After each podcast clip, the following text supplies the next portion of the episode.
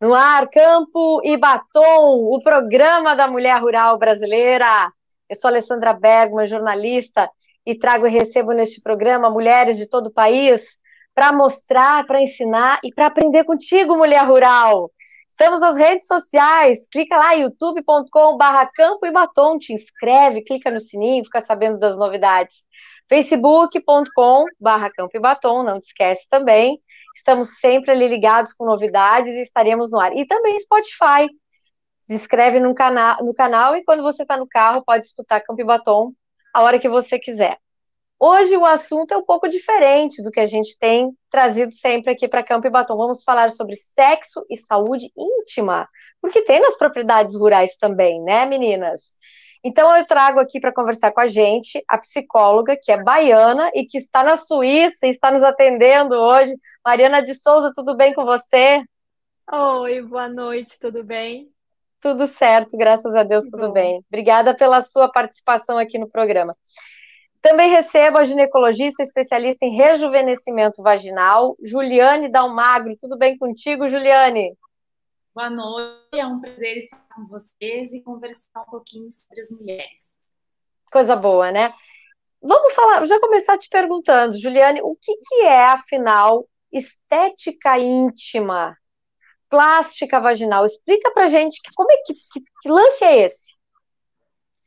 Então, na verdade, muito mais uh, que a estética, né? Esses pontos vêm sendo levantados uh, para as mulheres, sobre as mulheres, justamente para o nosso bem-estar, né? Então é muito importante a gente cuidar da nossa saúde, da nossa estética íntima, não, não necessariamente tudo envolvido com a estética em si, porque cada mulher é única, cada mulher tem a sua intimidade, tem a sua vulva, a sua vagina, enfim. Mas é importante que a sua mulher esteja feliz e esteja alinhada com o, bem, o seu bem-estar, justamente para ter uma vida sexual saudável. E é muito importante que as mulheres saibam que a gente tem muita coisa para fazer para ajudá-las. Né? Existem muitos tratamentos hoje cirúrgicos, uh, injetáveis, lasers, existem muitos tratamentos comportamentais, fisioterapia, terapia, né, para ajudar as mulheres justamente a ter uma vida sexual saudável e satisfatória, né? Antigamente, enfim, muitos lugares tem muitos tabus que as mulheres elas ficam uh, preocupadas com o bem-estar do parceiro, né? Aquela coisa de agradar o parceiro e não agradar elas mesmas. E o nosso objetivo é que as mulheres elas se agradem a elas mesmas, elas se cuidem para elas e por elas, né? Para ter uma, um bem-estar delas mesmas. Mariana, você que atende aí casais no seu consultório, mulheres que também estão com disfunções sexuais, enfim, o que, que é uma vida sexual saudável depois da pandemia? Explica pra gente. Uhum. É, quando a gente pensa em vida sexual saudável, a gente precisa pensar em qual contexto ele está inserido. A gente está, por exemplo, aqui falando num contexto das mulheres que moram no campo, que trabalham no campo, que talvez não vai ser a mesma sexualidade se eu falar das mulheres que vivem em Moçambique, por exemplo. Sei lá, uhum. primeiro lugar que veio na minha cabeça. Então, quando a gente fala de sexualidade saudável, a gente precisa contextualizar isso. E além de contextualizar em tempo e espaço, a gente precisa contextualizar também quem são as pessoas que estão envolvidas nesse relacionamento. Uhum. Basicamente, para a gente entender relacionamento saudável, a gente precisa entender que cada caso é um caso. Não tem muita receita de bolo. Mas ponto importante é que a gente precisa estar tá bem, igual a Juliane falou, né? A gente precisa estar tá bem com a gente mesmo para que a gente consiga agir sexualmente. E aí, entendendo então que a gente está falando de um contexto de tempo e espaço, eu preciso, além de tudo, me sentir bem a partir daquela vivência que eu estou experimentando. Talvez a gente pode começar a pensar a partir daí no que, que seria uma sexualidade saudável. Bom, Juliane, uh, falando um pouco mais sobre essas tecnologias modernas a respeito de plástica, a plástica, a plástica ela é só estética para uh, ajeitar alguma coisa ou ela tem influência no prazer também? Por isso que é que ela é estimulada, que, que se faz uma plástica desse, desse, dessa, dessa magnitude. Como é que o que, que ela impacta? Claro, cada caso é um caso, né? Mas hoje a gente tem cirurgias, tecnologias que ajudam a mulher no sentido de ter uma pele mais saudável. Né? Para você conseguir ter uma relação, por exemplo, você tem que estar com uma pele boa, com uma mucosa boa, com um turgor bom. E às vezes tem queixas que a gente consegue ajudar, por exemplo, aquela mulher que tem dor na relação, porque a pele está muito seca, ou aquela mulher que toda relação faz uma fissura. Né? Então ela tem aquele medo de ter a relação, ela já tem aquele, aquele trauma, aquela, aquele gatilho de dor por algum motivo. Então a gente consegue com medicamentos, com cremes, com hidratantes, com laser, com preenchedores, ou às vezes com cirurgia, deixar essa região uh, mais hidratada, deixar essa região com turgor melhor, uma pele mais tratada, que ajuda a ter uma relação sexual mais confortável e indolor. E não só em relação à relação, né? Por exemplo, após a menopausa. Muitas mulheres têm queixa de secura, muitas mulheres têm aquela sensação de uh, o tempo inteiro com vontade de fazer xixi, de irritação, coloca uma roupa, sente que a roupa irrita, então tudo machuca, tudo incomoda, fica aquele uhum. desconforto, né? A gente chama isso de síndrome geniturinária da menopausa. Então, isso também a gente consegue tratar, às vezes com cirurgia, às com leite, às vezes com hidratante, às vezes com pequenos hábitos, sabe? Às vezes o jeito que você usa um sabonete, enfim. O importante é conversar sobre isso, né? Não, o, o ginecologista, enfim, a gente, não é só para você fazer uma revisão ginecológica, coletar preventivo, fazer mamografia, mas é para você conversar também sobre a saúde sexual, sobre a saúde íntima e ver o que mais a gente pode fazer para você ter um, um conforto. Então, tem muita coisa que a gente pode fazer para ajudar nas várias fases da vida da mulher. E é claro a menopausa ela merece um capítulo à parte né? Porque uh, hoje tem muita coisa para isso né?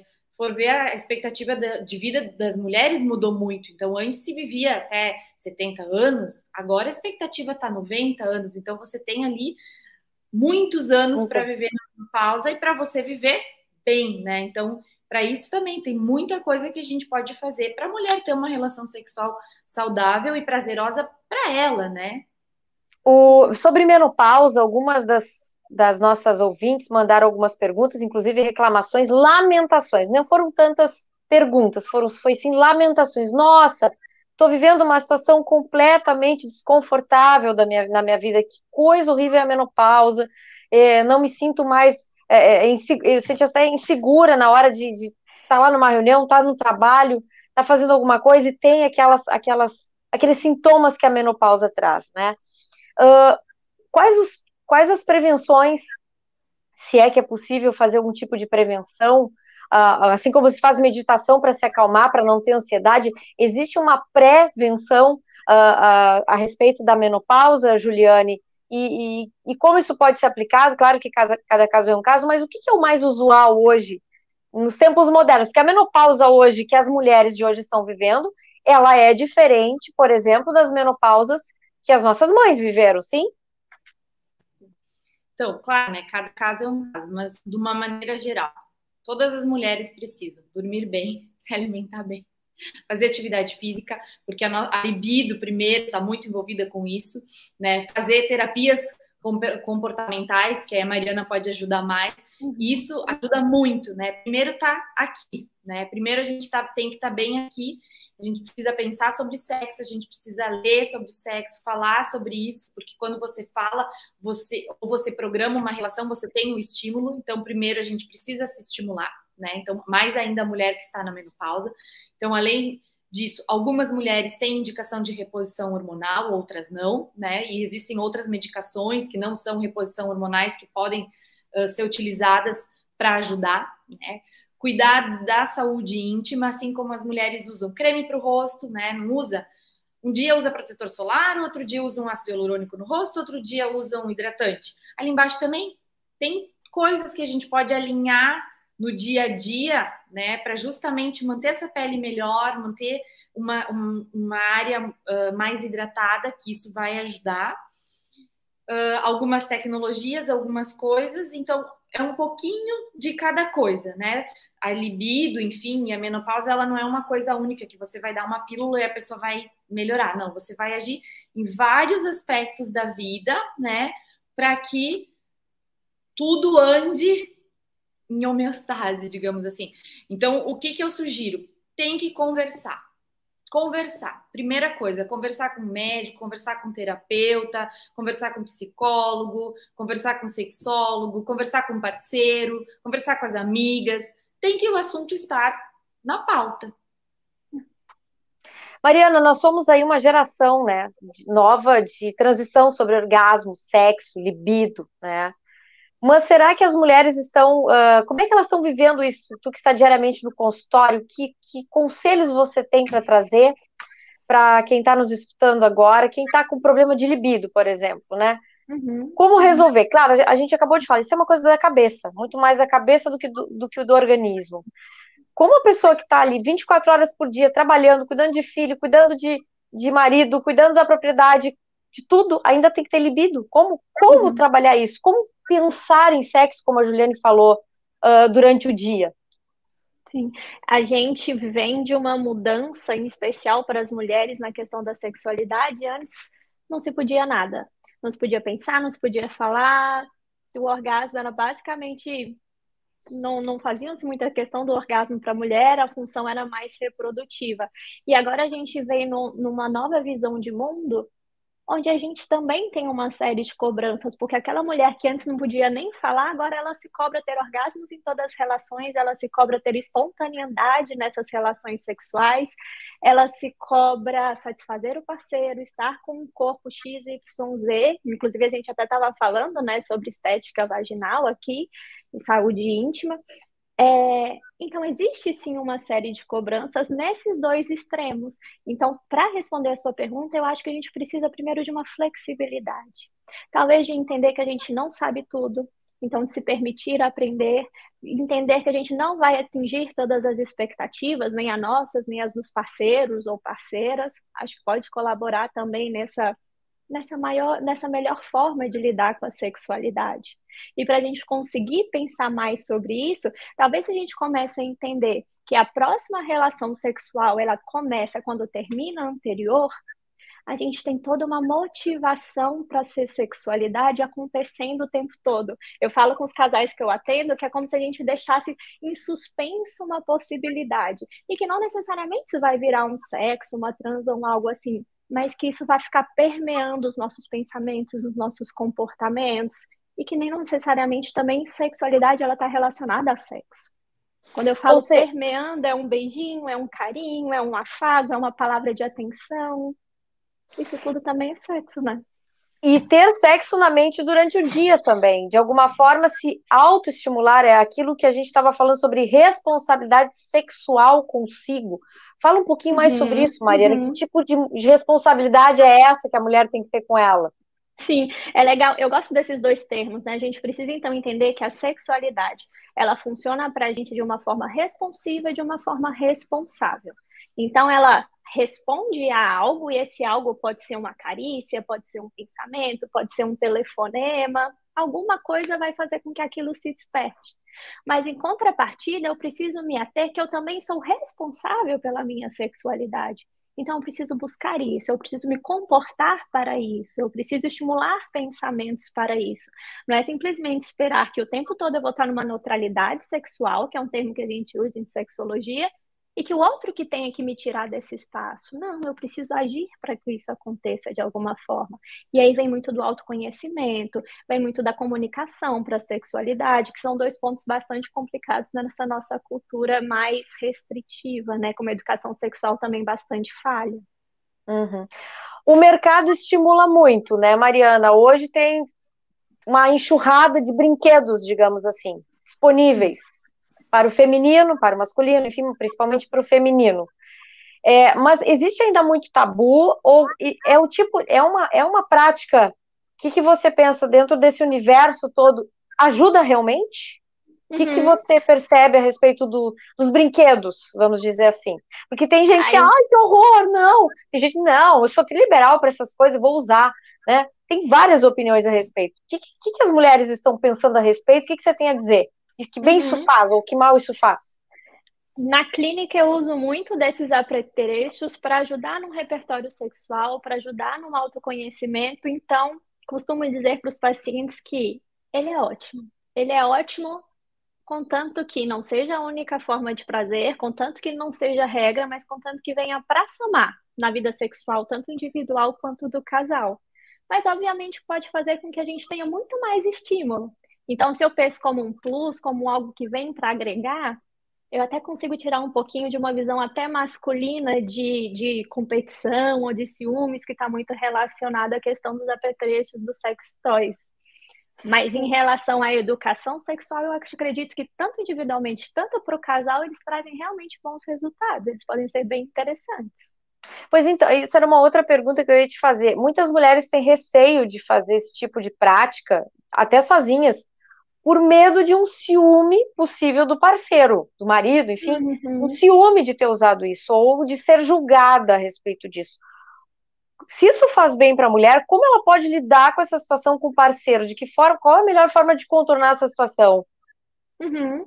Bom, primeiro a gente precisa entender quando a gente está falando de sexo, a gente está falando muito mais do que uma estimulação direta no clitóris ou na vagina, né? Tem todo um contexto erótico e sexual que aí esse parceiro vem para somar. O sexo é entre o parceiro e a parceira, não necessariamente entre a parceira e o vibrador. Quando a gente entende que aquilo vem uma função para somar, nem que seja somando para um autoconhecimento, a gente vê isso como um algo que agrega, né? Um algo que soma. Talvez é, é uma desconstrução de bastante de crenças sexuais, né? Que já que a gente estava falando que a gente tem uma educação sexual bastante distorcida aqui no nossa, na nossa cultura, essa é uma das crenças que permeiam isso, né? Uhum. Juliane, é normal não ter libido hoje, dentro de toda uma. por causa das condições orgânicas? Que, que, o, que, que a maioria dos pacientes, das pacientes hoje estão sentindo, que com certeza muitas das nossas ouvintes aqui que estão participando uh, também têm alguns sentimentos parecidos com este. Não, normal não é, mas tem fatores que influenciam. Deixa eu só abrir um parênteses aqui que a Mariana falou, né, do autoconhecimento. E isso é uma coisa muito importante, é que as mulheres às vezes elas não se conhecem. E isso não tem idade. Isso é importante a mulher se conhecer, né? Antes de, do parceiro conhecê-la, ela precisa se conhecer. Ela precisa saber o que, que ela gosta, o que, que é importante para ela. Então, a partir disso, né, isso é um, é um começo muito importante. E sobre a libido, então, uh, a, nós fomos, né, o relacionamento ele é uma coisa importante, independente de sexo, independente de, de, de qualquer coisa, homo, hétero, enfim. E você ter a libido, ela é uma coisa nossa, né? Então, a libido ela pode mais, menos, conforme variações de idade, conforme as variações do ambiente, conforme variações do que está acontecendo na nossa vida. Claro que às vezes você está passando por um problema, uma situação muito difícil, a tua libido vai diminuir, mas ela mas precisa ser conversado sobre isso, porque não é normal ter zero libido, né? Então, o sexo ele é uma coisa importante. Então, para quem tem zero libido, né, não só falando em relação a sexo, enfim, que o sexo é de várias maneiras, é importante conversar sobre isso, é importante uh, ter uma abertura com alguém para conversar e ver até onde isso é, não é, o que, que você pode fazer para te ajudar, se isso te incomoda ou não te incomoda, porque tudo depende também se isso incomoda você, né? Você pode estar num momento que isso não te incomoda. Mas se você está num momento que isso passa a ser um incômodo, você precisa conversar, você precisa tratar. Isso pode ter um fator de origem orgânica, a falta de libido ou não? Tem, tem. Por exemplo? É uma coisa multifatorial. Às vezes, algumas doenças, uh, deficiência de hormônios.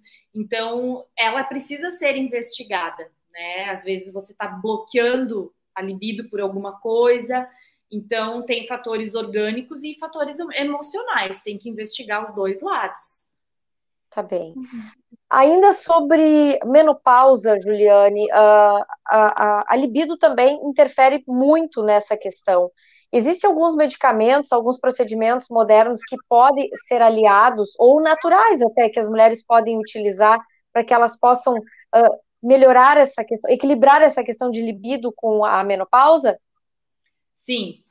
Existem remédios, existem remédios hormonais, remédios não hormonais, remédios fitoterápicos, alguns alimentos, açafrão, gengibre, tem umas coisas assim que podem aumentar a libido. E Só que não dá assim, ah, vou começar a fazer, usar tal coisa porque isso aumenta a libido. Não, você vai ter que fazer uma investigação para ver se aquilo vai funcionar ou não para você, né? Não é tudo que funciona para todo mundo. Mas uhum. para todo mundo, o ideal é sempre conversar com o parceiro, uh, pensar sobre isso, né? E ter uma vida saudável. Isso é o que mais uh, de, genérico, assim, uh, influencia. O que, que tu acha, Mariana, da parte comportamental, assim? Mariana, onde está o libido na cabeça das pessoas? Que, se é diferente em cada um, como achar quem perdeu? É, normalmente, pensando na, nas questões psíquicas, ele está relacionado a alguma crença, a alguma percepção incorreta sobre a sexualidade, que traz toda aquela série de regras que a gente estava falando, e que diz que eu estou fazendo errado, ou que eu deveria estar fazendo de outro jeito. E nessa uhum. obrigação que se tem de cumprir regras, o desejo ele se perde. E quando é o contrário? Quando as coisas estão fora de controle, né? Claro que na, na idade madura isso pode acontecer, geral, na juventude é, é, possível, bem mais possível do que na idade madura, mas existe esse descontrole, essa obsessão sexual também? Se a gente está falando de compulsão sexual, sim. A gente pode estar falando uhum. da, da o que a gente entende, né, enquanto ninfomania, o que a gente entende enquanto satríase, né, relacionado ao, ao público masculino, mas aí são de fato compulsões que merecem tratamento, né? Seria um algo, uma, um transtorno do desejo, digamos assim. Por falar em desejos, Juliane, quais são os desejos mais evidentes agora da mulher moderna que vai a ginecologista? o que, que nós temos de mais moderno relacionado, por exemplo, a, a hormônios, a, a rejuvenescimento, cápsulas, enfim, o que, o que, esse, o que esse universo nos, nos traz para parar de perder cabelo, que é algo que é comum, por exemplo, na, na menopausa, uh, uh, os calorões. O que, que tem de moderno hoje no mercado? Tem muita coisa, tá? Então, assim, cada mulher vai ser avaliada e vai depender do que ela está sentindo, né? A reposição hormonal, por exemplo, ela não é para todo mundo. Ela é muito benéfica, mas ela não é indicada para todos. Existem, contra, existem contraindicações. Então, para algumas mulheres que têm muitos sintomas, né, como diminuição da libido, calorões, os fogachos, secura vaginal, está uh, indicado fazer reposição hormonal.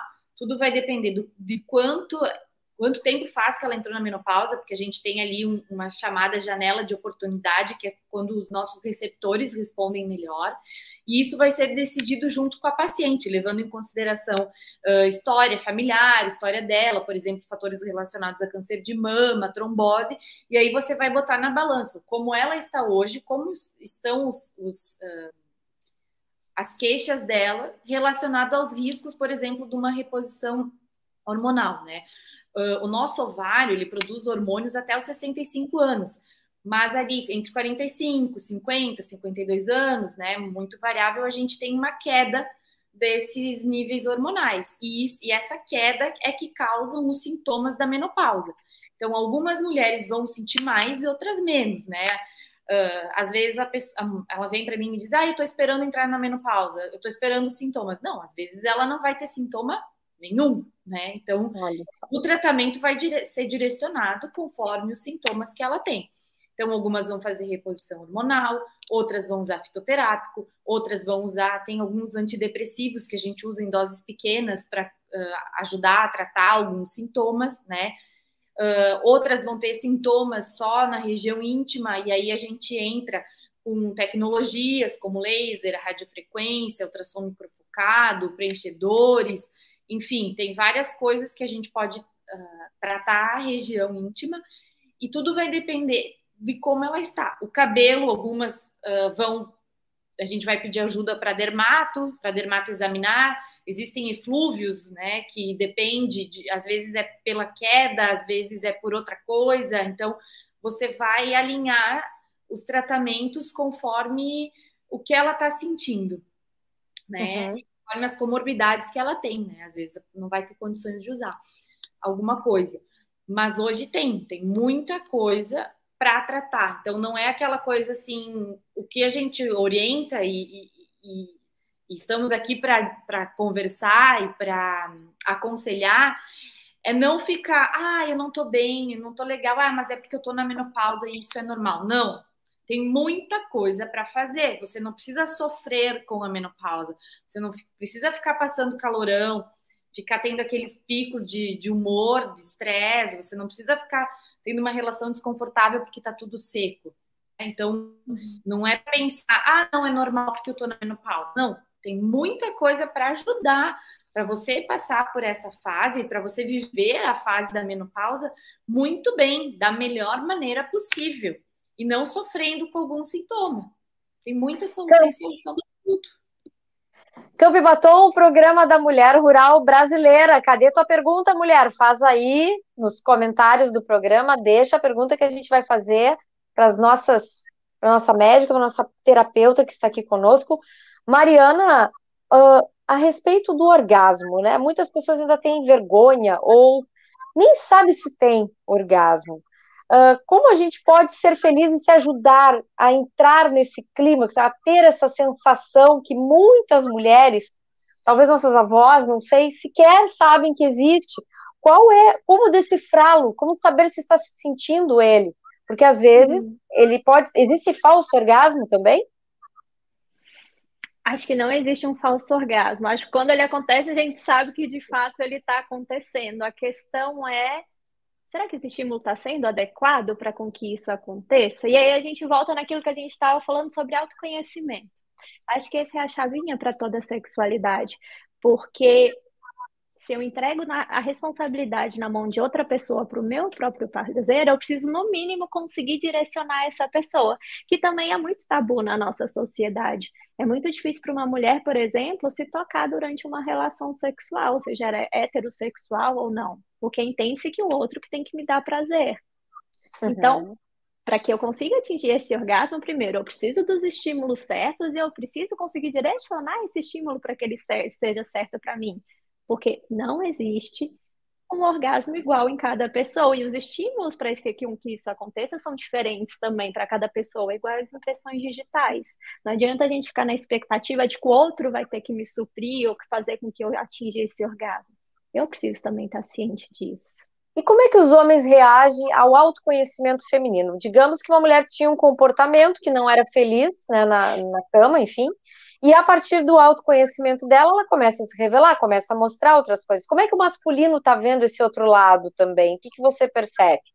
Porque ela também pode ter medo de se soltar, de querer fazer as coisas que ela quer, por, por uhum. medo do julgamento dele, né? Uhum, uhum. Percebo que realmente acontece e eles se assustam. Porque eles também acham que eles têm a obrigação de oferecer esse prazer. Então fica uhum. aquele que acha que tem que dar e aquele que acha que tem que receber, todo mundo naquele mesmo pacote e a gente perde em relação à qualidade sexual. A chave é a comunicação. Olha, eu andei lendo, olha, eu andei pesquisando, olha, eu vi isso, eu gostaria de tentar tal coisa. Vamos tentar assim, vamos ler junto, vamos fazer comigo. São, são mais convites, né? menos obrigações, menos regras e uma comunicação mais eficiente. Mas que, de fato, um primeiro, a primeira percepção é sim o susto, assim como o vibrador. A primeira percepção é o susto, porque ainda se tem uma ideia muito distorcida e muitas regras em relação a como deveria ser. Perfeito. Meninas, estamos nos encaminhando para o final do programa. E eu gostaria, Juliane, que você desse aí um recado final que você deixa aí para as nossas ouvintes no que diz respeito a prazer consigo mesma, né? Que tipo, qual é a grande sacada da mulher que sabe cuidar da sua saúde sexual hoje, no século 21? Se conhecer, ter o seu, a sua rotina em dia, conversar com seu parceiro, saber o que quer, saber o que gosta, né? Não ter preguiça de procurar, de ler, de se informar e saber que a gente tem muitas coisas para fazer para viver bem, né? É importante viver bem, viver com saúde e ter uma vida sexual, né? Para as que querem saudável. Então é isso, é basicamente conhecer, ler, estudar, procurar ajuda, procurar profissionais, não ter vergonha, né? Que é o mais importante a gente estar bem, estar feliz e saber que existem várias coisas que podem nos ajudar a viver da melhor maneira. Mariana, qual é o recado final que você deixa aí para as nossas ouvintes para saber cuidar da saúde sexual, cuidar da sua libido, cuidar do seu, da sua energia sexual? Uhum. Penso que se a gente conseguir com que mais mulheres se permitam vivenciar, experimentar e conhecer, acho que a gente vai fazer grandes mudanças na sexualidade feminina como um todo. Se cada uma for olhar um pouquinho mais para si, Tomara que com esse programa, inclusive, a gente ajude um pouquinho. Opa, com certeza. Vai ficar gravado aqui nos nossos canais e com certeza deixa seu comentário aí, faça sua pergunta que a gente leva ao conhecimento da Mariana e da Juliane. Meninas, quero agradecer muito a presença de vocês hoje aqui no programa. Foi super esclarecedor, com certeza. Venham mais vezes aqui em Campo e Batom.